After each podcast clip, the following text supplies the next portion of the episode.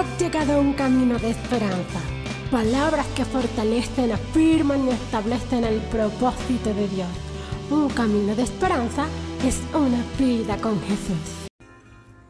Damos gloria a Dios y damos gloria al Dios Padre, al Dios Hijo y al Dios Espíritu.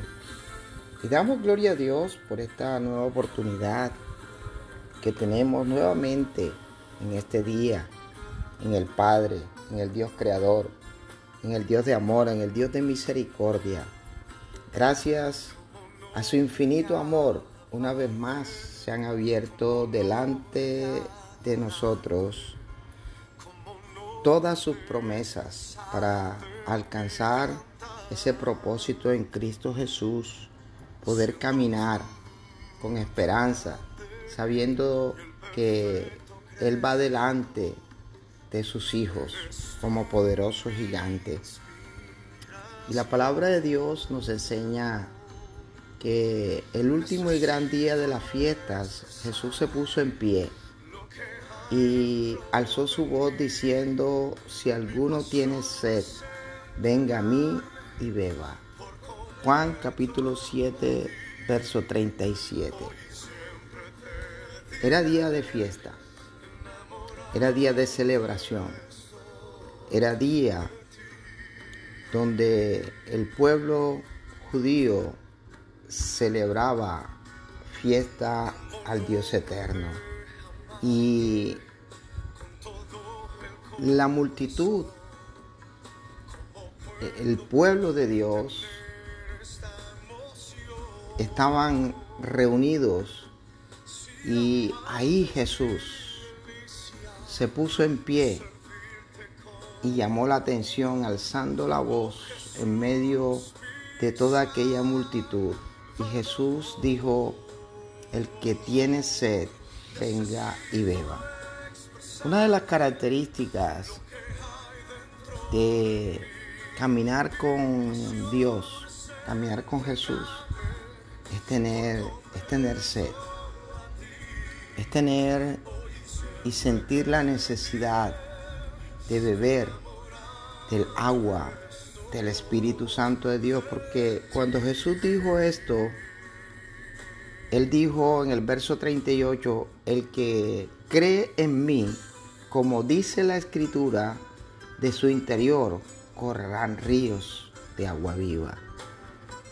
Esto dijo del Espíritu que habían de recibir los que creyeran en Él, en Jesús. Pues aún no había venido el Espíritu Santo, porque Jesús no había sido aún glorificado.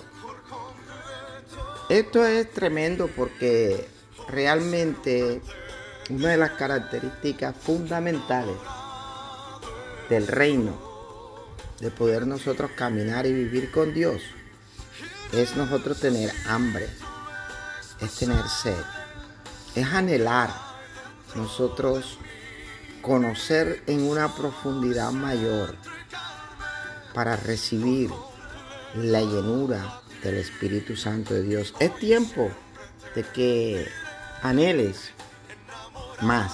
Es tiempo de que anheles recibir esa llenura del Espíritu Santo de Dios. Es tiempo de reconocer que este tiempo es el tiempo del Dios Espíritu. Es el tiempo de la promesa. Una promesa cumplida porque ya estamos en el segundo Pentecostés. Ya aquel primer Pentecostés fue derramado hace más de dos mil años en aquel aposento alto en Jerusalén. Ahora tú y yo necesitamos vivir, experimentar esa llenura, experimentar ese amor, experimentar esa gracia, experimentar ese favor, pero sobre todo experimentar el poder porque el Señor Jesús dijo, y recibiréis poder cuando haya venido sobre vosotros el Espíritu, el Espíritu Santo de Dios. Así que yo te invito a que tú te apasiones, a que tú busques ese río de agua viva, a que tú anheles beber de esa agua, porque el día que tú bebas de esa, de esa agua, entonces no, no volverás a tener sed no volverás a tener angustia, no volverás a tener desespero. Tus ojos no estarán puestos en lo terrenal, tus ojos estarán puestos en lo espiritual. Tu vida no estará limitada por lo que ven tus ojos en este mundo.